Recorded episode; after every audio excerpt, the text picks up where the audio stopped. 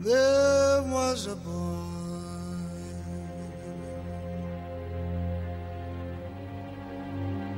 A very strange, enchanted boy. They say he wandered very far,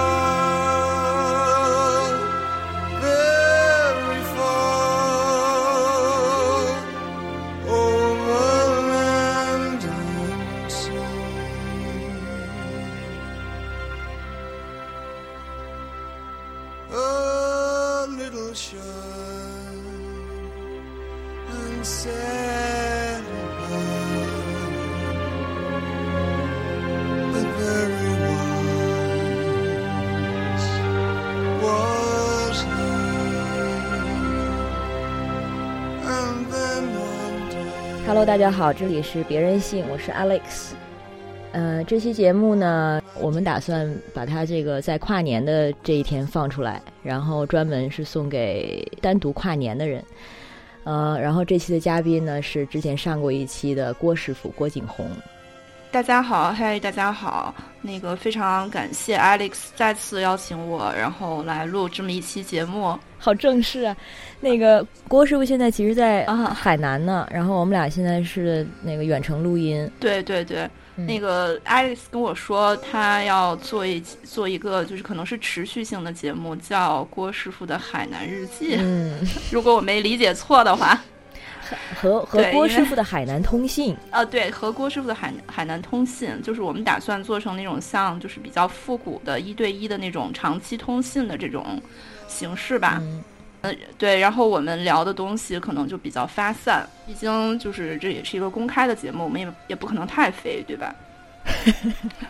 对，私下飞就可以了，对对对，没关系，这个我来我来负责，你可以尽量飞，我就把你抓回来就好了。好的好的，嗯，这个本来怎么想到这期呢？因为到了跨年的时候啊，其实我就很容易特别焦虑，因为不知道跨年去干什么。嗯，跨年又不像春节，可能大家还都是习惯性的就回老家了嘛。跨年就一天，然后它好像象征意义又很强烈，毕竟是跨年了，所以呢，觉得好像自己过又说不太过去。那你当陷入这种啊，我想找人陪我过一个什么日子的时候，就容易变得特别卑微。对 然后，所以像我今年干脆就还没有在接到任何邀请的时候，就主动决定我要离开北京。对对对对对，这也是我觉得每年就是呃跨年就经历过这个跨年焦虑之后，我现在做的决定也是这样的，就是尽量嗯在就是别人还没有拒绝你之前，对吧？立刻拒绝世界。朋友的人。我其实我 我的朋友都很多，但是我不知道为什么还是有这种焦虑。真的不太一样哎！我其实这几年一直是一种我自认为是非常能够忍受孤单的人，嗯而且呢，我觉得这个甚至我我我们上期节目的时候应该也聊过，就是你来聊我们我们聊关于死亡啊那期的时候，对好像就聊的觉得自己其实过得有点太毒了，就是有点太过毒了，就，有点太能够忍受孤独了，所以后来发现，哎，自己到跨年的时候怎么就不太行呢？这是为什么？这个？我我也是，我跟你的想法是一样的，但是我自己一直在就是在考虑，就是为什么会我还有这种惧怕孤独的，就惧怕跨年那一天孤独的这种这种心情，这个太微妙了。嗯，我平时是自己跟自己能玩的特别的开心。对呀、但是你前两年的跨年都是怎么过的？我想想，我去年的跨年是蹦迪，然后前年的跨年也是蹦迪，啊，那还挺热闹的呀，几乎每一年的跨年都在蹦迪。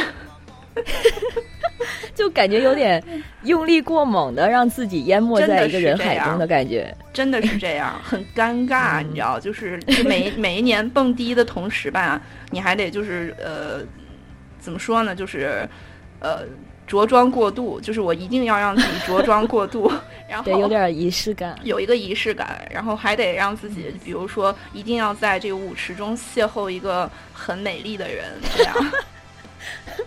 你还给自己任务，你真的不是去放松的。我这真是这也去完成太累了吧？真的很没有意思，太累了你知道吗？很累。那最后呢，都都成功了吗？当然，这个成功是很正常的，但是，但是成功不是你知道这个事情，我就觉得他吧，就是给我造成的焦虑感和压力感更大的原因，是因为你这一套仪式感的事情完成之后，你不能面对第二天的嗯太阳，太累了，太累了。非常非常的累。我就是这两年，去不是去年，前年，嗯呃，也是就没有安排，高估了自己的那个平常心啊。然后当天晚上就想说，哦，还是出去一下吧。然后刚、刚好一个在北京的一个场合场所有一个嗯有一个演出，嗯然后还有几个认识的人，半生不熟的，非常不熟的那种。嗯然后想说那个看起来这个是一个合适的选项，嗯然后就去了。去了之后就觉得啊，气氛不太对。然后，嗯但是想说，既然来了，怎么也要待到十二点吧？嗯，都已经出来了，还没有还没有跨年成功，这不是很惨吗？嗯 然后到了十二点钟，然后就是极极为努力的调动自己。过了十二点，几乎就是过了十二点没有十分钟，我就嗯。想回家吧。然后回家回家之后就觉得，还真的还不如不去。嗯。去了之后，就就你说的这种嗯。努力，把它当做一个任务，然后之后的觉得极为空虚，没错，而且我又没，有，我还没有带一个人回来，但是你还不如不带一个人回来，你知道，真的是吗？真的很尴尬。就我不想讲它具体的嗯那个事情是什么，但是那种尴尬感的确是比你平时要跟人去约会的那个尴尬感要大的。跨年那一天，你想一想，就是他无论是在北京，就是我生活过的城市，无论是北京还是伦敦，还是莫斯科，还是圣彼得堡，就是他跨年那一天的出租车都是非常难打的。所以就是我说的这尴尬感是什么？是那个就是你已经喝懵了，然后就是你你跟这个人呃想要回家的时候，你发现你回不了家，嗯，然后在那种冰冷的 冬天，然后到、嗯快到早上五六点钟的时候，你其实已经快醒了，但是你又为了嗯完成这个仪式感，你又必须得带他走。就其实，而且你你对，而且你出租车排六百号，自己挖的坑，自己怎么也要把把它填上。上。对，真的。你也是一七年回国的是吧？嗯，嗯，那跟我一样，这也是是这也是我在国内过的第三个元旦。没错。前两个呢，就是之前说的一个，嗯去年是跟那个一个很好的同事去了，哎，不说地名了，那个地方也是很冷，然后当天晚上也是有一种，呃，就是得非常努力的融入气氛的感觉真的。真的。而且我觉得跨年的时候，真的那个其实那个 countdown 就是那个倒数，其实非常的傻。对，但又觉得好像你没参与的话，就又不行错过了什么。对，嗯，对。但我又不想参与，所以你你记忆中有过特别美好的元旦吗？有跨年，真的有嗯，两个，干嘛呢？一个是我想想啊，是二零一一零年在圣彼得堡，嗯然后一零年在圣彼得堡的时候，那个时候因为你知道你是学生，而且年轻嘛，对吧？还是大学生，嗯嗯然后就完全不用顾任何的后果，你也没有什么现在我们所谓的这种深思熟虑的尴尬感。然后嗯就是俄罗斯人，他跨年的时候，他是外面所有人就是呃没有车了，已经就是封路了，让行人自动走。然后、嗯对大家就是把什么香槟，然后都拎出去，然后伏特加香槟都拎出去，然后就随便喝。他们也喝香槟呀。喝跨年是得喝香槟的，跨年开的第一瓶酒得喝香槟。然后 居然居然伏特加不能不能是 all occasion 啊，不能，不能，就是跨年还是要让给香槟。对，圣彼得堡法国人应该很得意嘛圣彼得堡嘛，你想想，自愈自己是啊法国人的后代，对，还对是有一点儿那个欧洲的 legacy。没错没错。然后那个那个那些年，就是我为什么说那一年是最好的？因为之前也是这样跨年的，那一年可能是大学生活中觉得最好的一次跨年，因为那一年是马上就要毕业了。然后我是迫不及待的要离开俄罗斯，然后又混成了就是所谓的老生，你知道，就是 就是那个 senior student，然后嗯，所有的那个跟着我的小跟班儿也有好几个，然后周围的 周围的好朋友也都非常的好，然后外面还放大礼花儿，哇，嗯，路上的人都就是各种给你酒喝，喝就是喝懵了的人直接把他香槟瓶子扔给你，给你喝那种。所以就整个很哇，圣彼得堡，嗯，圣彼得堡跨年从来都是这种气氛吗？，对对对，好温暖啊！还挺有意思的，我觉得，因为它就是。嗯我不知道，就是它那种完全没有任何这种呃家国情怀的这种感觉的东西，它就格外的容易落、落入到这种完完全全的人群的狂欢。嗯，我忽然想到，就是周佳宁，嗯他就是上一本书做那个宣发的时候做过一次分享，嗯然后他也是印象非常深刻的，就是零八年的北京，嗯然后在还不是不是零八年，是之前宣布北京申奥成功的那一年，那是什么时候？嗯，我回来查一下吧。嗯嗯然后他就说他印象很深的是那那次好像也是他第一次来北京。嗯然后呃周佳宁，如果听到我记错的细节的话，你不要介意啊。他就是目睹了那个宣布申奥成功那一那个那一刻，然后人民广场上大家的那种人群的兴奋感，嗯然后那种骄傲感，嗯而且那种感觉就像你说的，它其实是一种，当然它是出于一种民族自豪感，但是那种感觉大家就是很由衷的快乐，we made it，然后呃，陌生人之间。你你想一下，就尤其是中国的文化，其实陌生人之间就是做这种非常亲密的、呃、拥抱等等这样的举动，对，多么的难得。对，所以他就觉得那一刻相当被感染。他在讲这个故事的时候，我也是觉得这啊，这完全没法想象，对在北京人民广场上发生这样的的事情。对的，我觉得这样的事情应该就是不会再就很少再有第二回了。但这种事儿，这种事儿在我的人生中真的是发生了好多遍。我觉得就是可能就是欧洲国家它格外的有这种气氛。他至少有有集会的条件没，错，没错，没错。我不知道你这能不能录啊？应该就到此为止了。来，不多说了。Happy birthday, and I feel the way that every child should sit and listen, sit and listen.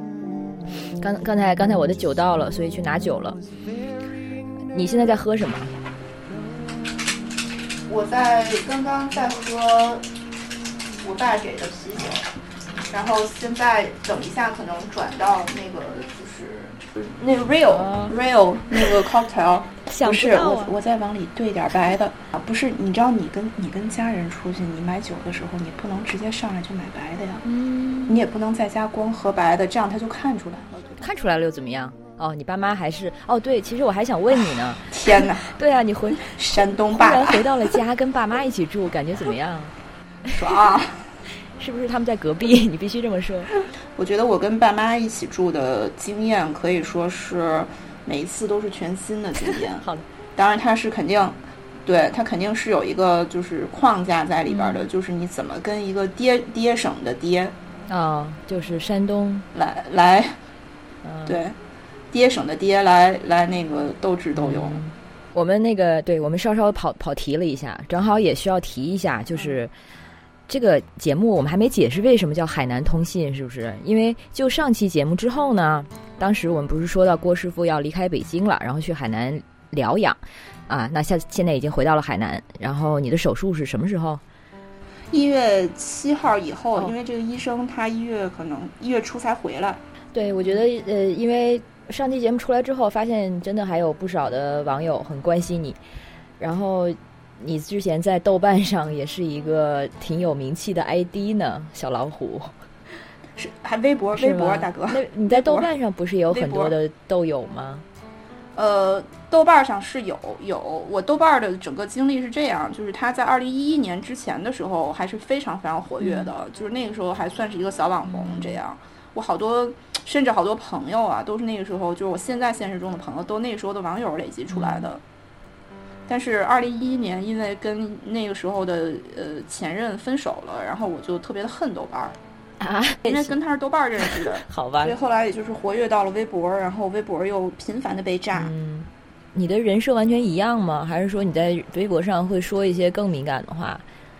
还是我本来是这么想，本来就是我的人生是这样，就是我本来他他我的设想，就那个本来的我嗯和实际中的我，它总是有出入的。就本来我设想我在豆瓣儿是一个文艺的，就一个文艺逼，嗯一个文艺的亚亚逼这样，然后微博就是可以变成一个这种所谓的、啊，呃时时事时类博主吧。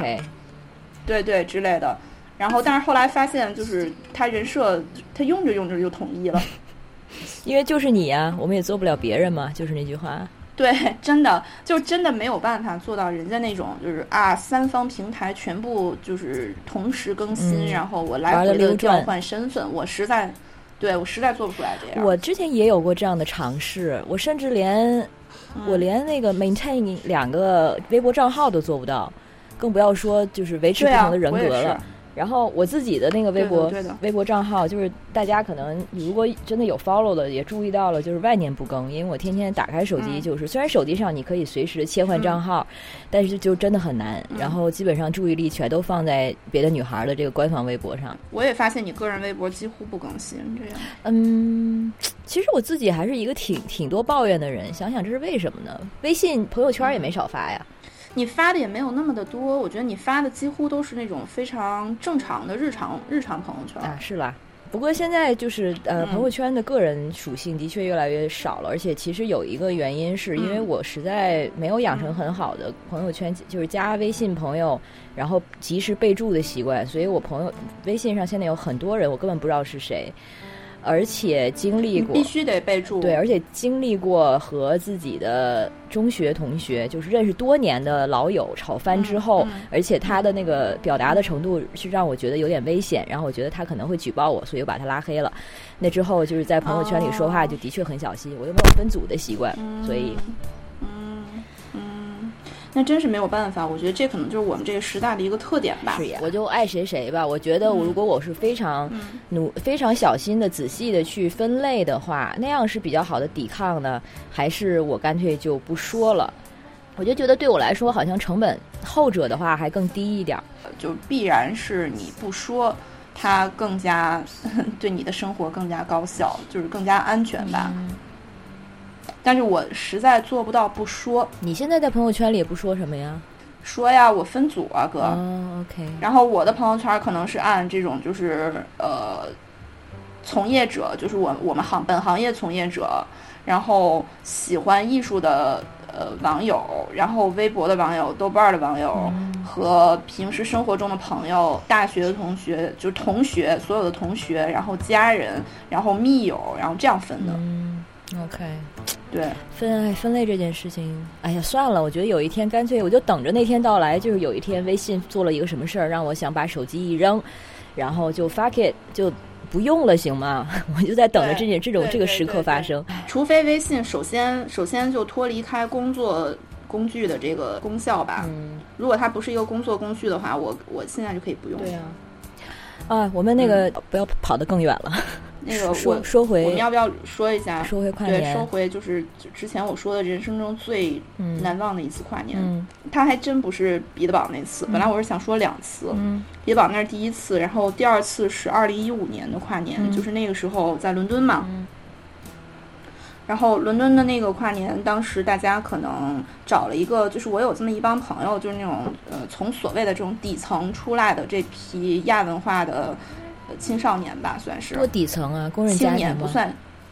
对工人家庭，然后甚至是完完全全拿城市低保的那种家庭，嗯然后就是一批很坚决的、很彻底的左翼，这种左翼青年，嗯然后他们他们就是弄的，我们弄了一期活呃一一种连续的活动，就是去比如说像卫报它的那种租房的那个那个页面儿，找那种就是卫报有这么一个福利，它就是会把那种马上就要被推倒的或者被重建的房子拿出来短期的租给低价租给别人，哦是啊，然后我们就去找这种对，然后我们就去找这种就是呃页面儿，然后去实地勘测一下，看没有人住的地方，嗯。或者是废弃的工厂之类的，嗯。然后就就 你知道就偷偷进门儿，嗯。就，所谓的 squatting，对啊，这不挺柏林对。的，，非常柏林，就是想想效效仿柏林嘛，嗯对吧？效仿九十年代的柏林，然后这样弄那种就是呃连续的三天三夜的马拉松 party，在同一个地方吗？还是然后同一个地方也可以换地方，就是第二天可能这地儿不行了，然后再换一个小地方，嗯可能就同时找好这么两三个地方这样。嗯然后一五年的跨年，当时就是非常的好的点是那时候就所谓的呃好朋友、爱人，然后周围的同事，就是同呃怎么说呢，就是战友什么都在你的身边，然后大家都很能喝，很能玩儿，然后都很能扛，嗯对吧？就是足足搞了三四天，嗯，听起来真的挺。然后我记得当时太棒了，真的。第二天的时候，我出就出去透口气。然后我和当时有一个朋友，就是我们俩一个丹麦女孩儿，然后我们俩站在街边儿，就南伦敦的东南伦敦的街边儿，半夜三点钟吧，然后抽根烟什么的。然后我们俩就觉得，就是时间真的就还挺能停在这一刻的，是的。就是特别的好，是的，是的，真的就是虽然非常的累，嗯。真的很累，真的很累，然后也很乱，就什么玩意儿都有，然后就什么人都有，然后也是那种什么东西都有。我们中间我不知道，到现在有一段经历，不知道是真的还是假的。就是我中间我总觉得我们出去了一趟，就是去了一趟一个在呃伦敦一个。可能是接近国王十字车站的一个地方，叫伊斯林顿。然后它那个伊斯林顿有一站叫 Angel，就是天使站。嗯然后它那一站有一个很有名的那种，就是哥特式的俱乐部。我总有印象，我们去了一趟那个俱乐部，然后在那个俱乐部里面怎么出也出不来，但是你不确定就是特别像大卫大卫林奇，绝对不可能是梦，真的。所以但是我周围我周围的人对我我我觉得是真的，我周围有朋友说他就没去过，嗯，所以就是会不会是我们那天晚我上看了大卫林奇的电影呢？没有看任何电影，就是在蹦瞎蹦，然后胡乱聊天儿，然后睡一会儿，再起来蹦会儿，你知道吗？啊，酷酷酷，就是不用去想自我了，你的自我就把它对可以融化在那个时间里。没错，没错，觉得那个完全没有这种，就是没有国内的这种夜店感，也没有那种就是呃，呃我不知道我回国以后蹦迪有一个最大的不爽的地方，我觉得就是，就总有一种呃攀比感，就是你嗯总是会觉得我我碰到熟人，但你不想碰到这个熟人，又嗯尴尬又要跟熟人攀比，然后又要。想什么几点走？你周围朋友总是在破坏这个气氛，动不动到两点钟告诉你该走了。那不就是我吗？对，我说的就是你。不过那个谁，呃，那你那朋友叫什么？他比我糟糕多了，好吗？我比他多撑了半个小时呢。他完全我都不不不在讨论范围之内。他每次蹦迪都这样，他到一点钟就告诉我他要走了。但是呢，其实就是我说的，我说那个意思，就是我一开始也会给自己一种目标感，觉得我就是得就 go all the way，然后我也很烦那种就是派就是派对的时候提前要走的人，然后嗯，但是这个近两年慢慢变了，甚至就是化不化妆有的时候都没所谓。我觉得我自己觉得这是一个好的一个变化，就是你自己心里嗯知道说、OK，从这刻开始我就真的不想喝了，或者我就真的可以走了。这个很有意思。我觉得这个呃，咱们可以就是扯出一个更大的一一个点，就是什么是你自我或社会定义上的成熟或者是长大。嗯嗯，我今天就是重看了一个电影，就是那个 Alan Page 那个三部曲，就《雪与冰激凌》三部曲中那个世界末日 The End of the World。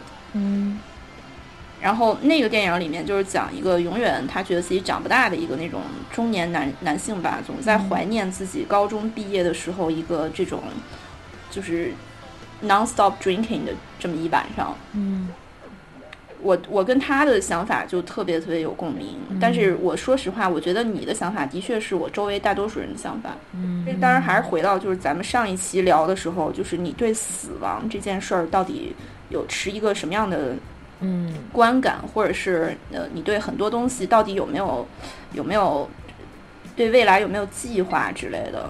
我其实我不知道啊，我是觉得单纯是出于嗯我知道第二天我会觉得很糟。我现在如果我已经怎么说呢，就是已经有点意兴阑珊了，然后我还硬撑着，第二天嗯撑我撑的时间越长，我第二天感觉会越糟。我我我觉得就是我在这一点上，可能比你稍微，可能真的是跟你稍微背道而驰一点，是我即使知道第二天会很糟，嗯就是它真的会很糟，对吗？就是这个咱们都知道事实，嗯但是我还是要让自己撑着。嗯，我知道。就不知道为什么，对，就是想要逃离现实的心有那么的强烈。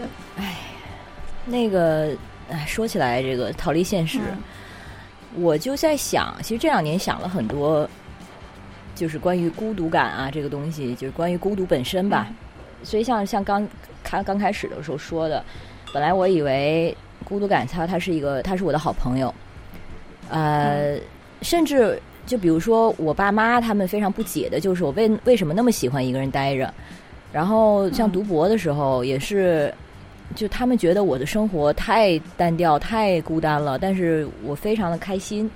后来还在哪儿看到说，你读博的或者说你做做学术一个先决条件就是你一定要能忍耐孤独。当时我觉得，OK，这个说起来好像觉得逼格挺高的，但是我一点儿都不觉得在忍耐，它在我对我来说就是一个非常非常好的常态。但是这一点的确，回到国就回国之后，发生了很大变化。我意识到，可能就是因为，对啊，我就是想，可能是因为像你刚才说的这种呃归属感。比如说你在最开心的那个那个跨年，然后似乎在回回回国之前是更容易得到这种归属感的，但是回国之后却并没有。然后这种时候，你的其实才是真正考验你是否能忍耐孤独的一个时候。对，没错，我觉得是这样的，真的，真的，真的。但是我我觉得特别有意思的是，就是为什么我们回国之后反而没有归属感了？我是真的一点儿都没有。嗯那像你，我觉得你的身边的，就是那种社区感比我要强很多啊。像你的豆瓣网友、微博网友，你你不是离开北京之前还专门会和你的网友聚会吗？就是你会 你会努力，你会 make an effort 去的确去见大家，这种时候还是有一些满足感的吧。那肯定是有的，但是我可能，我可能基于一些就是更深层的问题，是我自己的一些心理问题和无法就是这种无法解决的心理也好，还是他心理问题造成的 PTSD 也好，我真的这些呃所谓的归属感，这些温暖感，它不足以温暖我整个的全部。嗯，那可是永远不够啊！这种感觉，它应该是永远不够的。对。对，就是永远不够，所以就是我觉得自己在这方面像一个特别，嗯，特别贪婪的那种大大狗熊一样，你知道，就是永远在捡玉米。我很能理解，就是嗯，呃，就是前一阵子在看那个，呃，有一个英国的一个心理分析学家叫就是 Melanie Klein，他是做他是弗洛伊德的妹，呃，弗洛伊德的。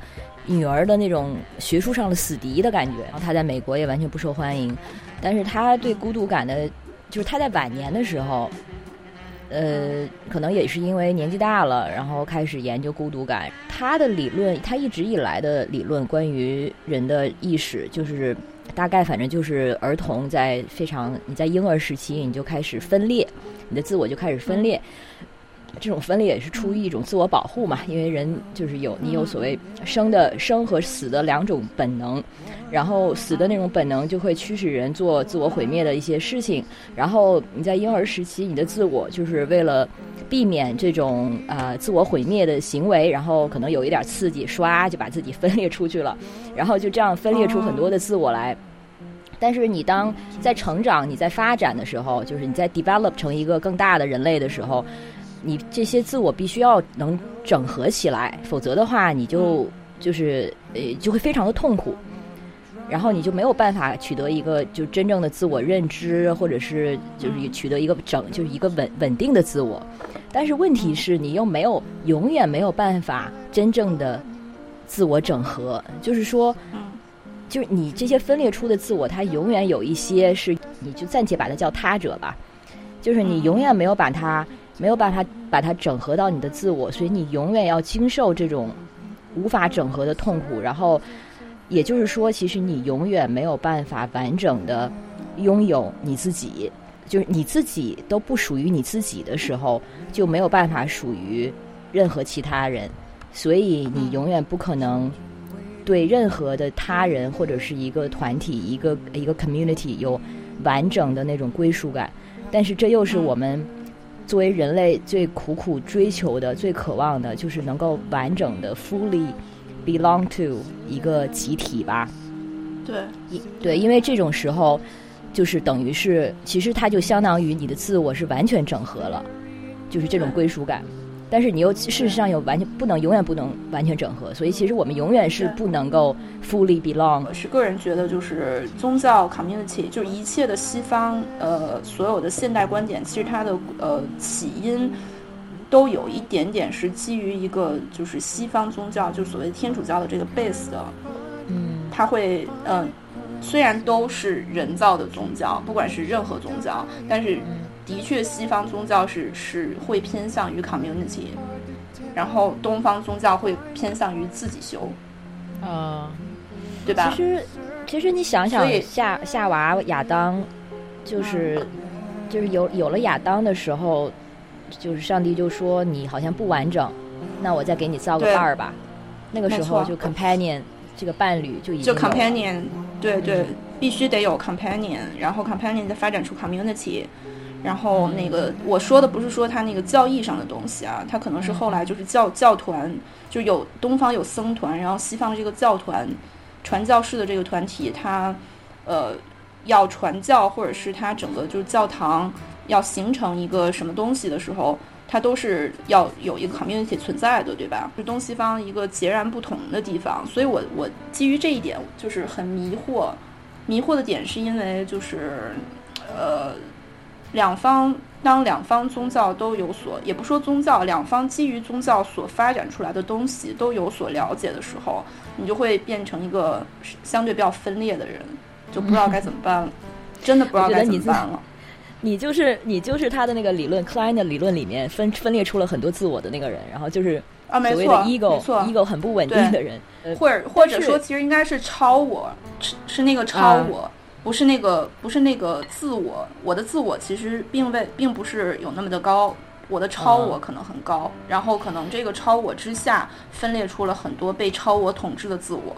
哦、o k 我的理解是啊，就是你在分裂出很多自我的时候，就是你更有可能参与自我毁灭的这样的一个冲动或者是本本能中，所以超我这个时候他会更严格，超我对自我就会更更加的 harsh，对，对。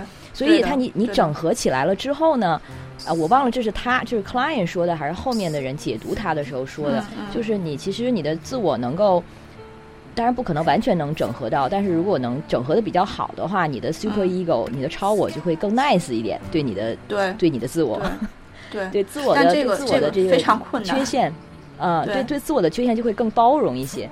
哎呀，但是其实没错，很很好，其实很好笑的就是他讲就讲这些的时候，我其实不停的想到的就是我前一阵子去了一个占星师那里，然后嗯嗯。就是觉得自己当了一次冤大头，他就开始给我讲的是，就是首先你的这个啊、你在婴儿时期，或者说你在你还没有意识的时候，其实你就在受你爸妈的影响。然后他说的爸妈其实不是我真正的爸妈，是有象征意义的爸妈，比如说他们可能是你仰慕的，或者是你嫉妒的对象等等。然后我当时就听了，觉得啊，我，好像精神分析他讲的东西，就像我们刚才说的这些东西，听起来很玄妙。你把它加上一个精神分析的一个 title，就觉得哦，好好就好深啊。但是其实他讲的和占占星师讲的没什么区别。最后他就是落到说，你就是就是要有爱嘛，就是要有一个对就是你母亲的 affection 对对你的从小的陪伴，对你的对也不光是她作为一个乳房的存在，更多的是它的这个存在本身。如果在你非常婴儿时期就跟你建立了很少很好的联系的话，就会对你日后你的发展，然后你的这个所谓自呃自我的整合有很大的帮助。对对对，对。哎。对，哎，那个《新世纪福音战士》你看过吗？看过，但是我印象嗯。不是那么的深刻，因为我整个对日本的 animation、日本动画和漫画是有怀疑的，呃，所以我可能就是新世纪，我记得是很小的时候，可能十四五岁，差不多，对，对，跟当时跟主角们是同一个年纪。没错。不，你怀疑啥呀？你都已经说出来了，我觉得我得问一下。哦，我我怀疑什么？我怀我怀疑的点其实非常简单，就是我小时候可能是特别呃就是粗浅的怀疑，我现在怀疑可能比较明晰了。就是你比如说像类似呃《新世纪福音战士》是一个很经典的日本动画的例子，就是他们会把每一个很 basic 的那种 common sense，就是很基础的道理，或者是很基础的一个宗教知识，把它神秘化，然后再扩展化。然后再把这个通过这个动画之后，再把呃挥发出来之后，然后它其实在某种程度上帮助这个我并不是那么喜欢的宗教道理，或者是一个来自于资本世界的这种资本类的这种观点，把这种观点神化。所以它其实加加固了这种就是大的车轮、大的这个列维坦的印象。呃，但是一切的电影很多，现我们说到大卫林奇，他的电影也经常用这种手法呀，他不是不也有很多是不一样象征不一样吗？不一样，不一样。嗯我本来想想举另外一个例子，对吧？就是也是一个我可能为数不多的比较喜欢的日本漫画，就是那个浦泽直树的那个 Monster 怪物，哦，对我很喜欢浦泽直树，非常喜欢他。对，然后他的这怪物这这这本书就跟大卫林奇的，比如说咱们说像双峰，嗯其实他的那种就是社会内核的意义是基本相似的。就是我，就是我，我并不是说力图造出一个非常神秘的点让你来崇拜，让你来解读。虽然大家还是很多人去解读了，但是你解读之后发现这个点其实是人跟人之间的终极人性关系的纠缠。我是觉得，就是《新世纪福音战士》，它最根本上讲的也还是人和人之间的联系，但是它其实它它就是呃，故作玄虚的地方是有有些多，而且因为烟野秀明，嗯，因为他又知道自己很善于搞这些，比如说意识流，而且在在在当时看来，这个手法也非常的让人惊为天人，嗯所以你 you know 就是有点炫技，嗯，但是他骨子里，我觉得他之所以打动我，或者说，当然那个时候看的就是就是一脑子一懵逼，其实嗯。很多时候我觉得就是被被他的就比较花哨的东西，嗯，分散了注意力。但是他其实的确会让我觉得有冲击到的，嗯。关键还是在于他的他讲的是人和人。对于定真寺来说，他反复的一个课题，成长的课题就是关于他自我的毁灭跟重建，然后他就是完全是一个精神分析式的人生的一个叙一个叙事。嗯。然后比如说他妈从小死了，然后他爸是那样的一个一个一个很糟糕的一个爹，嗯。然后他就整个的补完就是自己人性的一个补完。然后我当时也我我们也十三四岁看的时候，肯定也觉得在 在有那么一个还没整个人没长开的一个青少年的时期看的时候，肯定就对这一点是最共鸣的。而且我印象最深的也是，比如说呃中间不是提到了那个那个是豪猪理论吧？说定真寺它就像一个豪猪，一群豪猪呢，他们很冷的时候要抱团取暖，但是因为他们有刺儿，所以挨得太近的话就会刺到对方，然后就要、又要散开，但是又因为太冷了，就又要抱团取暖，嗯，所以就是反复这样重复，然后最好可能最后就是能找到一个相对适当的一个距离，嗯。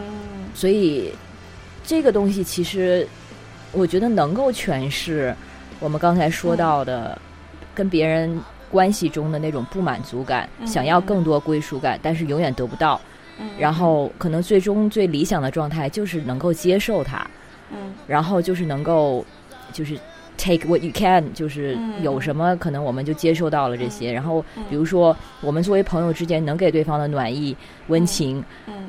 即使他可能不能填补你的全部，但是你要接受他不能填补你的全部。嗯，我我我觉得这对你说这一点我没有想到，刚才我是非常能就是接受这一点的，我觉得的确是 make sense。呃，但这动这动画它给我反感的点，它不是这一点，你知道吗呃 呃，对我明白。对对，我想我想起来，他也是因为这一点，对，就是它呃反而是这一点我嗯忽略了，我不知道为什么我把这一点忽略了。我对这个动画最大的印象就是它用了似是而非的宗教点，然后还把女性就极其物化女性。就比如说凌波丽啊是很多凌波丽的手办是很多直男的一生的这种，而且那个漫画，那个漫画很多的画面就是就是擦边擦边球，好吗？嗯嗯嗯，对，所以看的时候也有点觉得这个好像不是画给我的，哎，绝对不是画给我的。对，嗯，这个我觉得就是咱们可能用了一个，比如说二十年前的例子来阐述目前的一些我们现在一些心境的问题。嗯，我想起一个，就是更可能，呃，也不说更好吧，就是可能是现在的例子，嗯就是最近有一个新番，叫你别看我，你别看我谴责日本动画，但我什么都看，你知道吗？嗯然后最近一个新番叫那个《动物狂想曲》，非常新的日本动画吗？新的日本动画，非常新，今年的新番，我正在追这个我真的好久没看过日本动画了。哇，那我强烈推荐你看一下这个。然后它的立意就非常有意思，就是它举了一个呃，所有的生物全部都是动物头的人类，然后分为了肉食动物和草食动物 OK，这么的一个世界。就是肉食动物要隐藏出隐藏住自己肉食动物的本性，跟草食动物嗯。和平共处。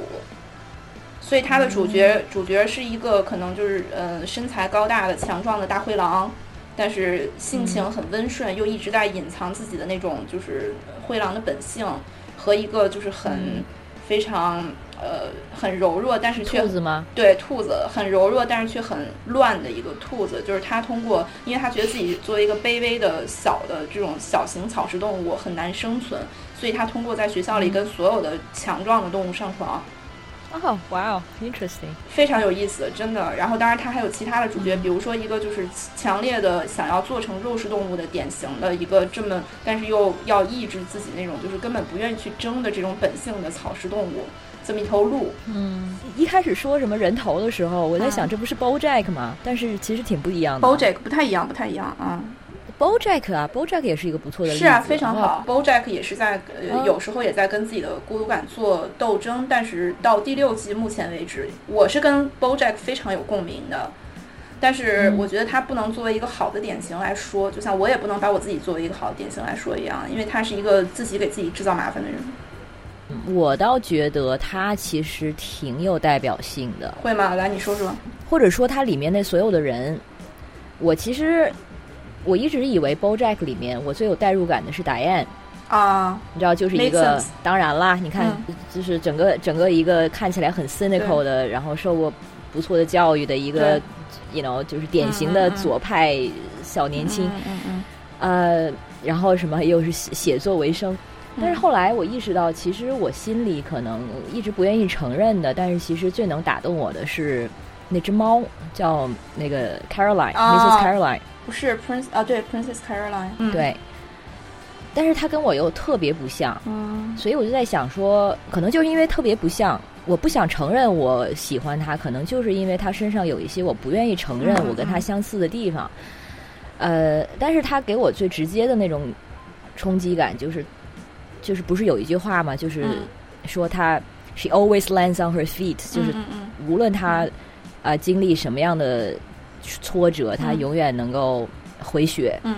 他永远能够就是 come back。嗯。啊、他也的确经历经历了很多，我忘了是第几季，反正讲到讲到他的童年，讲到他的这个出身背景的时候，的确是让我就觉得哦，这一切都非常 make sense。对，所以他好像是一个让你觉得就是不用去担心他嗯。的一个角色，嗯。他不是像 BoJack 那种，他永远就是占据着你的精力，想说 OK 他又有捅了什么娄子，嗯但是你知道 Caroline，嗯，她永远她自己能够照顾好自己。嗯但是另一方面，就会就是因为这样子，所以才会让人觉得特别的心疼吧。嗯因为其实 BoJack 他这种非常 needy 的，嗯他吃掉周围的人很多的时间跟精力，嗯嗯而 Caroline 完全是相反。嗯但是相反呢，你在你知道别人都就是因为你很坚强，你很什么，所以也不用去多照顾你。嗯那这种时候你还努力个什么劲儿呢？嗯但是他还就是一直努力，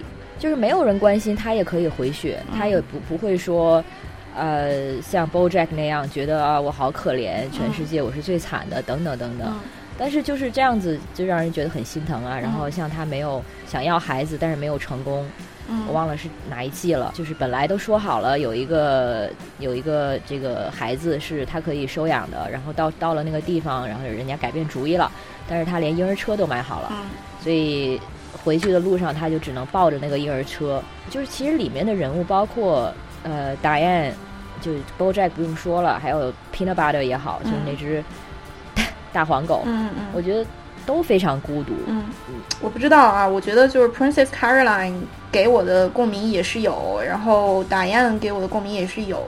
要让我找一个共同共鸣的话，可能是他们俩加上 BoJack 一起会给我一个更大的共鸣，但的确是 BoJack 给我的共鸣最大。但是我我跟你说，最新一季你看了吗？就是 Princess Caroline 在第六季还真的没有啊。，对你看了你先不要剧。透给我，会有剧透吗？Fine OK，只有一点啊，一点就是他在罢工好莱坞助理罢工中当了 恶霸资本家的角色。啊，就是他他的政他的政治立场让我对他气翻了，你知道，就是啊啊，OK。但是 Prince Caroline 他就是他可怜的一点就在这儿啊，嗯。他从来不是一个英雄啊，嗯。他从来都是一个其实顺从的一个角色，嗯。他是把自己会放在就是大机器那边的，他放在权威那一边的。其实是很嗯卑微的嘛，跟跟那个跟那个呃 BoJack 的关系的时候也是这样。其实 BoJack 是一个，呃，就其实是一个 bully，对他其实是很 abusive 的。对，没错，就反正是这这一点上让我认识到，就是他有一点，我有一点就是说也心疼他，但是有一点也觉得我操，那你也不能就这样当一个温和的犹太人，对吧？如果说最我最全剧说最心疼或者最怎么样的话，可能是 Sarah Line。就是一个完全的牺呃受害者啊，一个牺牲者啊。没错，而且他最后最后那个他死的那一集，我真是，哎呦妈呀！我觉得就一方面为他感感到开心，因为死在了一个这么狠的一个结局上；一方面又觉得我操，这样的人怎么就注定该死？那证明我们这个就整个这个人类的社会肯定是有一定问题的，对吧？我就觉得他是一个叙事工具，然后他作为一个叙事工具被很恰当的使用了。在故事里当然是这样的了，对。故事里没有一个悲剧角色的话，没有人死。像这种戏，他没有人死，他肯定不能凸显出主角的 guilty，就不能把主角放放逐进那个永远找不回来的深渊里，对吧？我想起 BoJack 还有一点就是我们上次录音的时候，你提到的那种无时不在的虚无感，嗯就是骨子里的虚无感。对，其实这个也是 BoJack 的一个主题嘛对，，它其实跟那个孤独感是就是一体两面的感觉。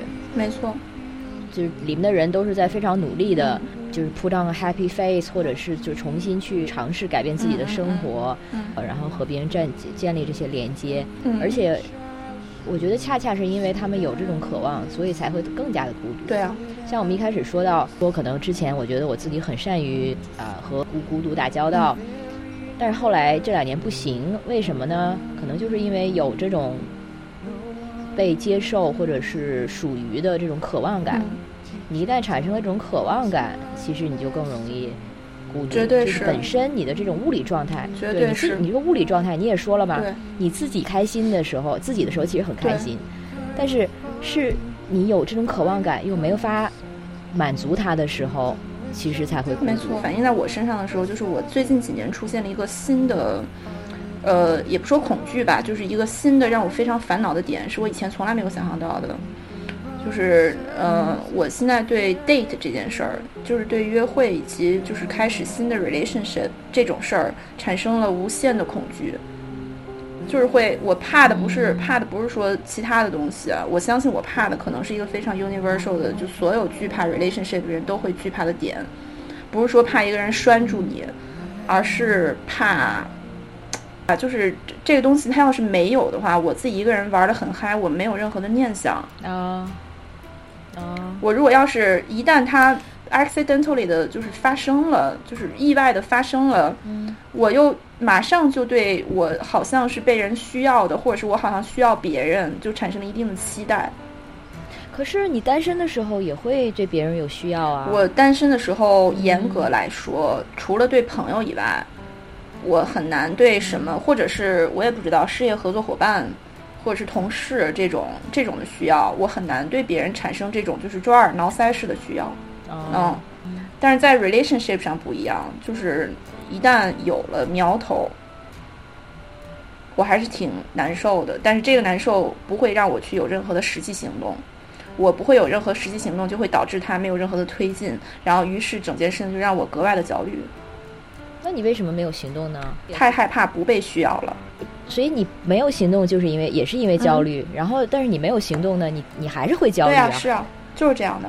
就所以我，我所以你你现在提了，比如说 BoJack Horseman，我为什么说很有共鸣？就是我跟 BoJack 有几集的时候，他是干什么来着？我忘了，就是好像是要去去找那个他以为当年怀了他孩子的那个那个鹿。哦然后但是他必须得嗑完药再去，嗯不然的话他根本就没法没法站起来，没法动。就他宁可喝酒，宁可醉死，这样就是我就有点这种心态，所以我觉得就是人类对于自己孤独感的这种呃面对，就是你如何去面对自己这种孤独感，以及有可能会发生解决你孤独感的这么一个 relationship，就是 any relationship 也都好，你怎么去面对这种 relationship，嗯，就是怎么去面对自己这种恐惧 relationship 心态，反正我是没有答案。全其实全球的趋势都是这样。就是变成了我们之前不是有所谓的食食肉系、嗯食草嗯系嘛？现在他们现在就是绝食系，就是绝食系，之前还是对情感、亲密关系需求很低，但是现在其实有意识的去抵抗这件事情，就是可能觉得它太麻烦，或者说它，就让你觉得不值得，收支不平衡。等等等。其实，就算你什么都不做，这个孤单感它还存在、啊，你也没有其他的办法去满足它，去填补它。就喝酒吧，喝酒吧，喝酒还有去牛郎店，不是这违法了啊，违法了，违法了。这一点上，嗯，我这一点上，就是因为我完全反对性消费，我觉得就是作为作为哦，对，就是作为一个人，我个人啊，我个人，我不要求任何人反对啊，因为这个东西其实你站在一个现在的这种呃，我知道这是一个很大的争议，我的大多数朋友都是支持性消费的，对吧？嗯就是知识性消费合法，应该说是。但是我为什么我为什么反对它？其实对，就是我的观点并不是一个 universal 的观点，它只是我我来界定我自己的这个准则的一个观点。因为我自己就是开玩笑跟朋友说，我是一个呃教徒清教徒式的严格的要求自己。这不是这不代表我没有任何的呃。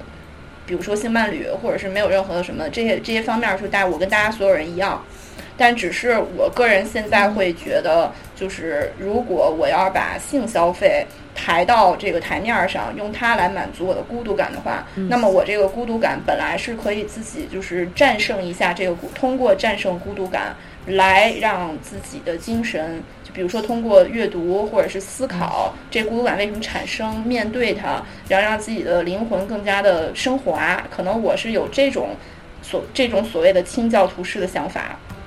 我能理解成你就是不想利用另外一个人的身体嘛，就是康德的那个不想把别人当做一种实现你目的的没错，手段。一是这样，二就是任何消费可能在我这儿都会被打一个问号。就是其实对我们经常也都在反思自己的伪善嘛，在很多时候，比如说你刚才说到这个啊、服务外包这件事情，啊、或者就是扔票子这件事情，嗯我那个就是这这几个月才开始请保洁阿姨，呃，不光是阿姨，有有两次是大哥，但是就是他们来的时候，我好像如果说他们来的时候，我是说 OK，我今天想做一次扫除，但是我自己做时间太久了，你能来帮我太好了，我跟你一起做，这个感觉就比他来了之后嗯。我在那儿坐着。然后，OK，你你来了，你该干嘛干嘛吧，感觉、嗯 感觉要好很多。我我可能就是应对是，因为我我要叫保洁的话，是真的没法干。然后那个我可能更多是嗯端茶倒水，然后跟跟对跟跟人聊天，追人给人喝杯茶什么之类的。好像想起来，更小一点的时候，嗯好像家里有人来帮忙啊，或者说来做什么的时候，真的有过嗯这样的画面，就是你要不要对喝口水啊什么的。但是现在好像无论是对于保洁还是嗯呃嗯保姆还是嗯，小哥，好像几乎不会有这样的。了之前我看了一个很有名的一套书，呃，很有意思的一套书，就是《中国秘密社会研究》。然后他当时说，这个所谓的人情社会中间有一本儿啊，就是在讲那个洪门整个的这个就是呃发展的这个路路径吧。然后他就说，这个呃洪门作为中国人情社会最大的一个代表之一，它就是在古代嘛，就是或者是近代的时候，担当了一个类似教父柯里昂的这种这种身份，对吧？就是在呃政府无法顾及的很小的这种宗宗祠宗祠类的这种社会，或者是这种呃宗族类的社会，或者是这种就是人情类的社会当中，你不去找政府，可以去找比如教父科里昂，所以他有这种有这种制约下的这种人情类的社会。呃，会更加趋向于像我们刚刚所说的这种，嗯、怎么说呢？就是呃，保洁阿姨来了，你给你还问一下你要不要喝水，就以前的社会，以前的。我这个不是说以前更好啊，我只是说就是有没有任何可能找一个平衡，只不过我们现在已经没有这个平衡了，因为所有东西都是一刀切，对吧？但是说到这个这个，比如说帮派或者什么，它的其实它很重要的一一种一个吸引力，尤其比如说对年轻人，嗯。就是这种所谓的人和人的连接、嗯嗯。人情感。然后这个是，嗯，比如说在很多社区，其实全全球化的嘛，你看任何一个国家的对这种社区或者帮派，它之所以能够嗯繁荣，它其实都是建立于这些孩子们他们没有其他的渠道得到这种归属感。就是这这个归属感吧，在之前的社会中也许很难得到，然后那个可能他们会在比如说就是秘密社会里面得到了一些，然后在现在的社会中也很难得到，但是密社会也没有了，它在整个主流社会中也也得不到，对吧？对这咱们看到的很多都是这样的结果。我这不是说密社会好啊，当然它是有很多很负面的东西。嗯嗯嗯，我们现在没有其真的出路，我觉得越来越少，就是你想得到这种东西的途径越来越少，然后我们生存的状态就越来越原子化。然后除了可能很多人对这种亲密关系的过度依赖，我不知道如果真的有这样的趋势的话，可能也是因为你除了这个亲密关系中的人，你好像没有其他的，你可能顶多有一两个密友。但有一两个密友，他和一个他有一个就是和有自己的一个小圈子，或者和有自己的一个小群体，怪怪的，就是就有 own people，有自己的一个嗯嗯，呃社群还是感觉不一样的。但但是呢，我就觉得这个社群它的存在，它的的确有可能就是走向另一个极端，比如说帮派，他非常强调的就是你独一无二的忠诚感和你非常排他性的一种归属感。对，所以他会刻意制造的就是我们跟他们，即使你们你可能跟对面帮派的人其实没什么本质区别，刚好就是你是这个队的，他是那个队的，你们就必须要是敌人。所以其实一切就是非常绝对的归属感，我觉得都是某种程度上是建立在某一种呃排他和暴力的基础上当然了。，当然了，就即使是两个球队的球迷都是这样子。我觉得这个，这个所谓的任何的这种秘密社会，它只要是男的建立的，就一定是暴力 base，OK，是不是吧？你觉得这个有性别因素吗？我觉得这真有性别因素。你看嗯女的建立的、女书，哦，对吧？然后还有那个摩梭摩梭社会，嗯，亚马逊还是说那个呃神奇女侠？嗯，当然这个虚构的，他们好像更多的他们的战力，他们虽然战力也很高，但是好像更多的是集中在自就是保卫自己的家园上面，不会说是进攻或者去侵略别人。对，没错。就是进攻、侵犯嗯以及就是排他的这些，这是一个很性别政治的东西。当然，我们要这样讲的话，我觉得也是，哎呀，很无语。就是我现在觉得陷入了一种陷阱，就是他明明是这样的，就是他明明所有的密社会，就是有有暴力性的、排他性的密社会，或者是明显的显性社会，都是用。就是只要是暴力 base，就是男性建立的，明明是这样的，但是我们不能说，我们不能说，我说出来不不太舒服的原因，是因为的确还就是因为没有足够的样本，没有足够的女性社会的样本，让我能够比如说没错，所以为什么没有足够的女性社会的样本？为什么女性社会样本不存在？但是这是另外一个问题。对啊但是就我们目前的，因为就一个做这个所谓人文科学的背景来说，我还是觉得，如果你要做出一个 statement，比如说男性的社会它就是比女性的社会更更暴力，你要做出一个这样的一个嗯 statement，或者把它做一个假设的时候，你还是需要证据。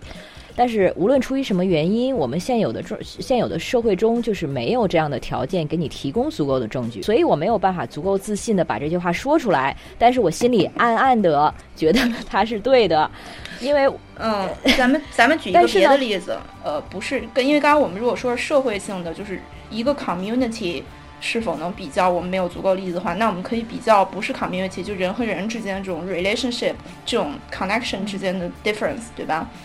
然后中国和印度的这种呃性别新闻，就是明显是侵犯、杀害，就是我们不说强暴啊，就杀害这种新闻、谋杀的新闻和伤害的新闻，男性伤害女性是要比女性伤害男性要多很多的。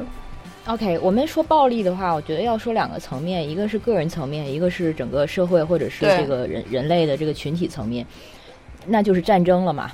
对，呃个人层面的确有过数据显示，可能百分之九十几呀，非非常高，九十七、九十八的嗯这种呃比较恶性的暴力事件，或者甚至到九十九吧，其实都是就是都是男性的。这个数据嗯其实真的是相当的毋庸置疑。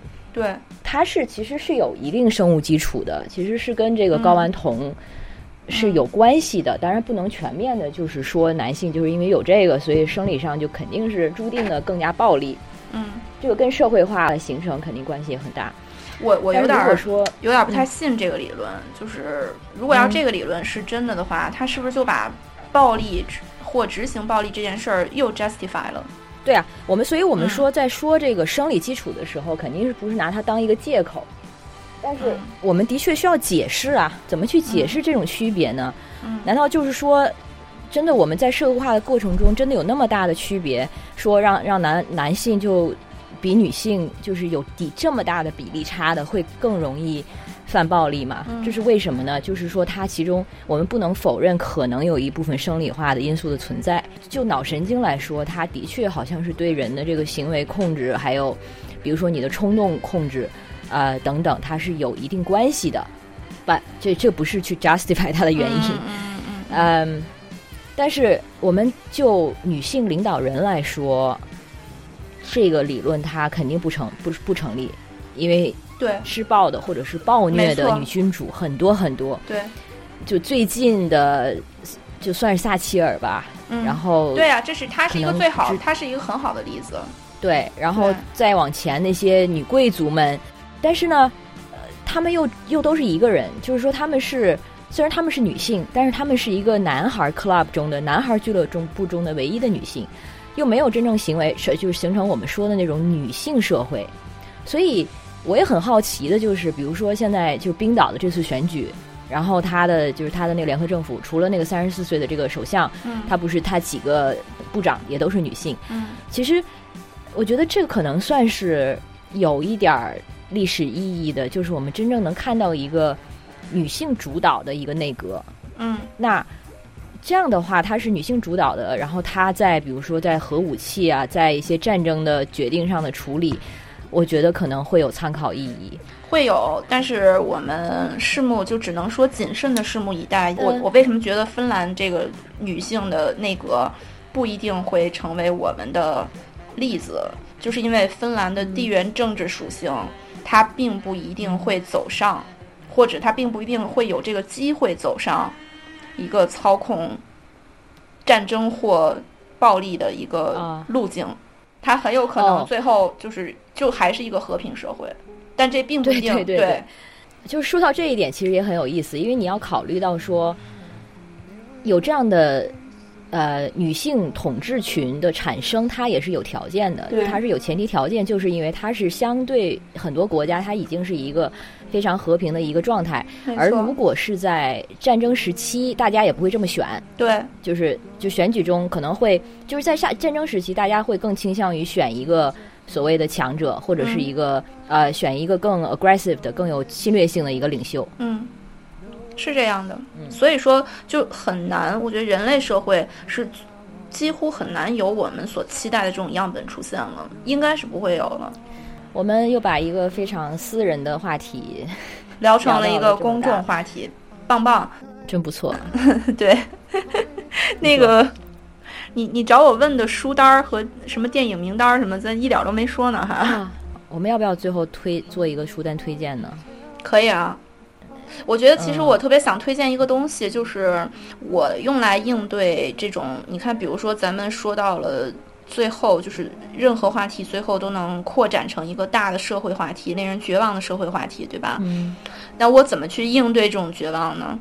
嗯然后我就会通过看类似这样的书或者是电视剧。啊有一本书我超推荐啊，我没写到单子上，嗯刚看完那个叫《醉不难》，哦喝醉的醉，走那个呃脚步的步，然后男男人的男，哦，呃，然后跟我给你的书单里那个超空间可以一起结合看，嗯当然跟那个电影那个单儿里的那个 Rick and Morty 也可以一块儿结合看。就是它就是讲在什么形式下实现时间旅行，以及我们为什么要实现时间旅行，以及时间旅行的本质是什么。OK。对你，你这个答案也实在是太未来主义了，所以你就是对现实已经完全不抱希望了。你的未来，你的希望全都没是任何的希望。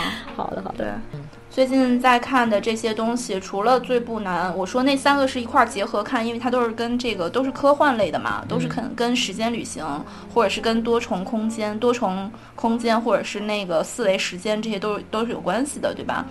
然后我还推荐大家看两本书，一本叫《华南海盗》，嗯一本叫《午夜北平》。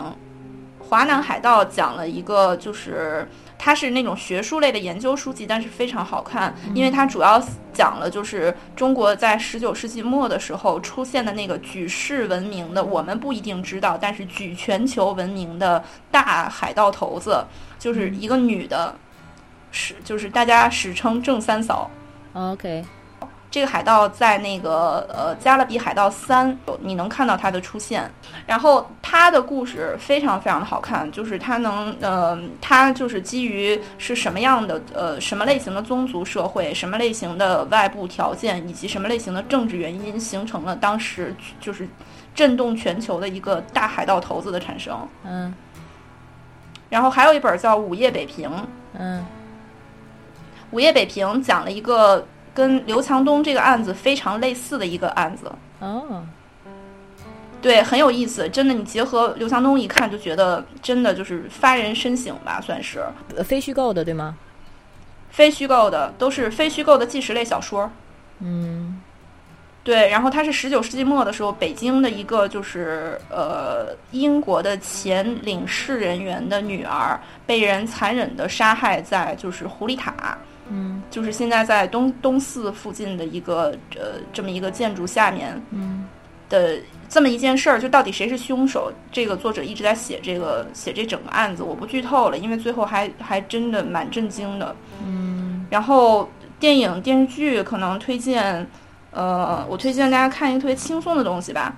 有有一套电视剧叫《吸血鬼生活》，嗯，我记得是一部一个新西兰导演前几年拍的，好几年前了，四五年前拍的一部错，电影，非常好笑一个。电视剧。OK。对，这个也哦，对，《What We Do in the Shadows》In the Shadow，对，对这 个对对电影实在太妙了。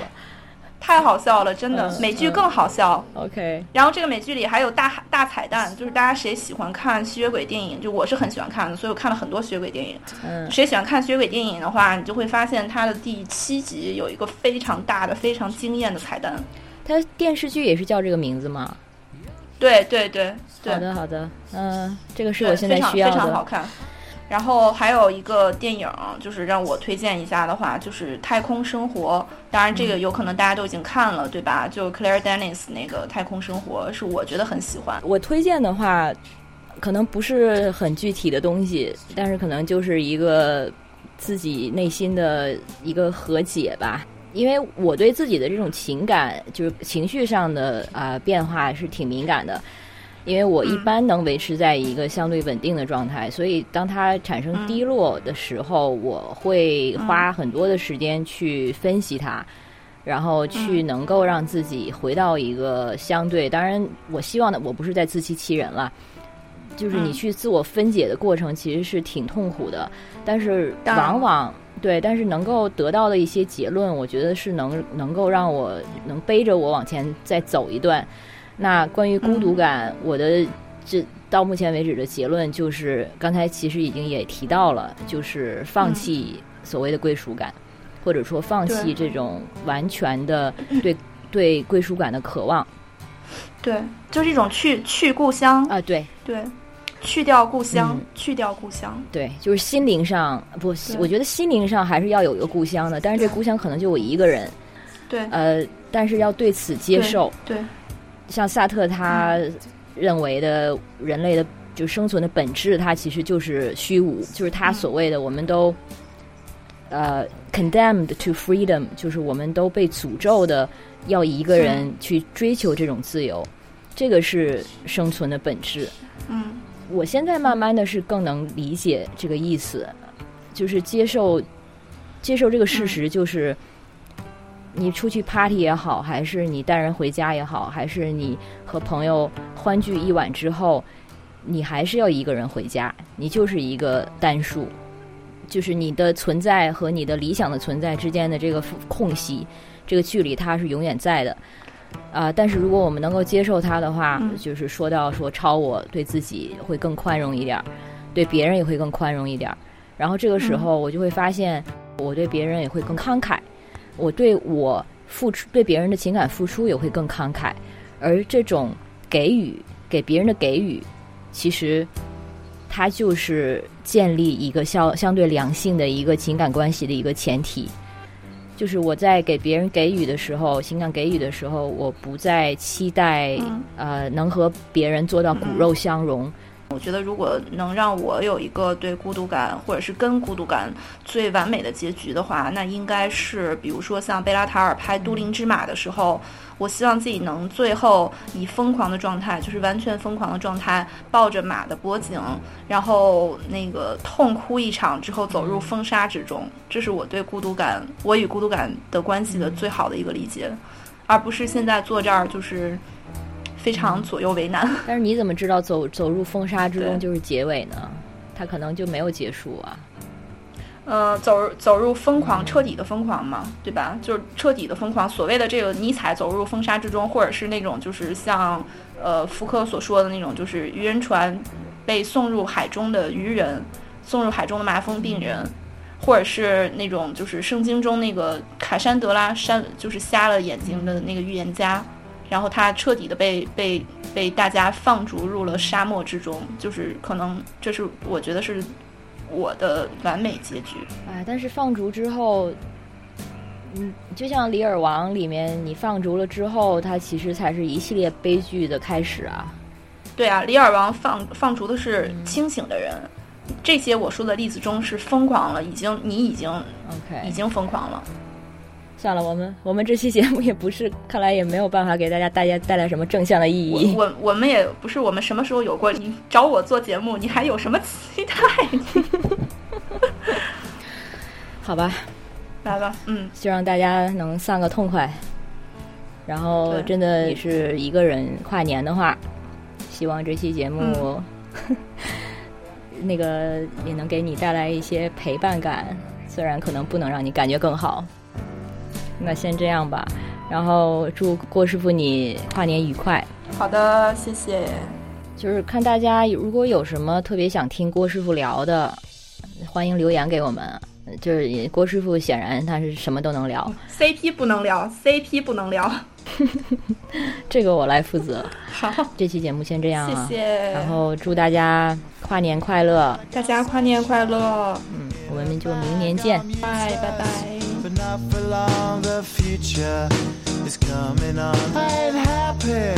But not for long, the future is coming on. I ain't happy, I'm feeling glad I got sunshine in a bag. I'm useless, but not for long, the future is coming on. It's coming on, it's coming on, it's coming on. Yeah. on, it's coming on.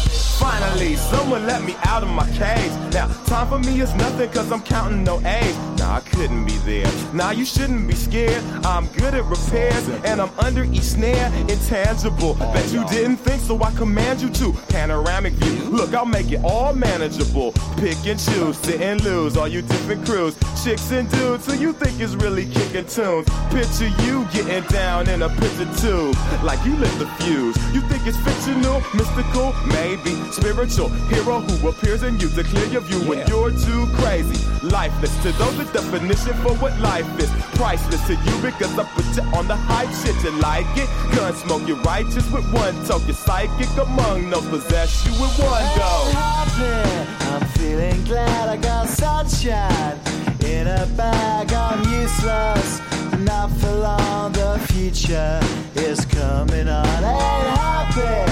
I'm ain't glad I got sunshine in a bag. I'm useless, but not for long. The future is coming on, it's coming on, it's coming on. It's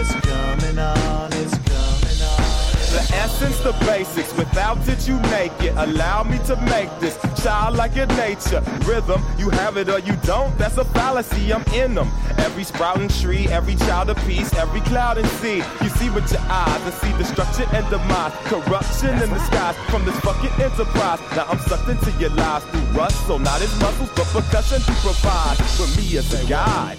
Y'all can see me now cause you don't see with your eye. You perceive with your mind, that's the inner. So I'ma stick around with Russ and be a mentor. Bust a few rhymes so motherfuckers remember what the thought is. I brought all this so you can survive when law is lawless. Feeling sensations that you thought was dead. No squealing, remember that it's all in your head. I ain't happy. I'm feeling glad I got sunshine in a bag. I'm useless, not for long. The future is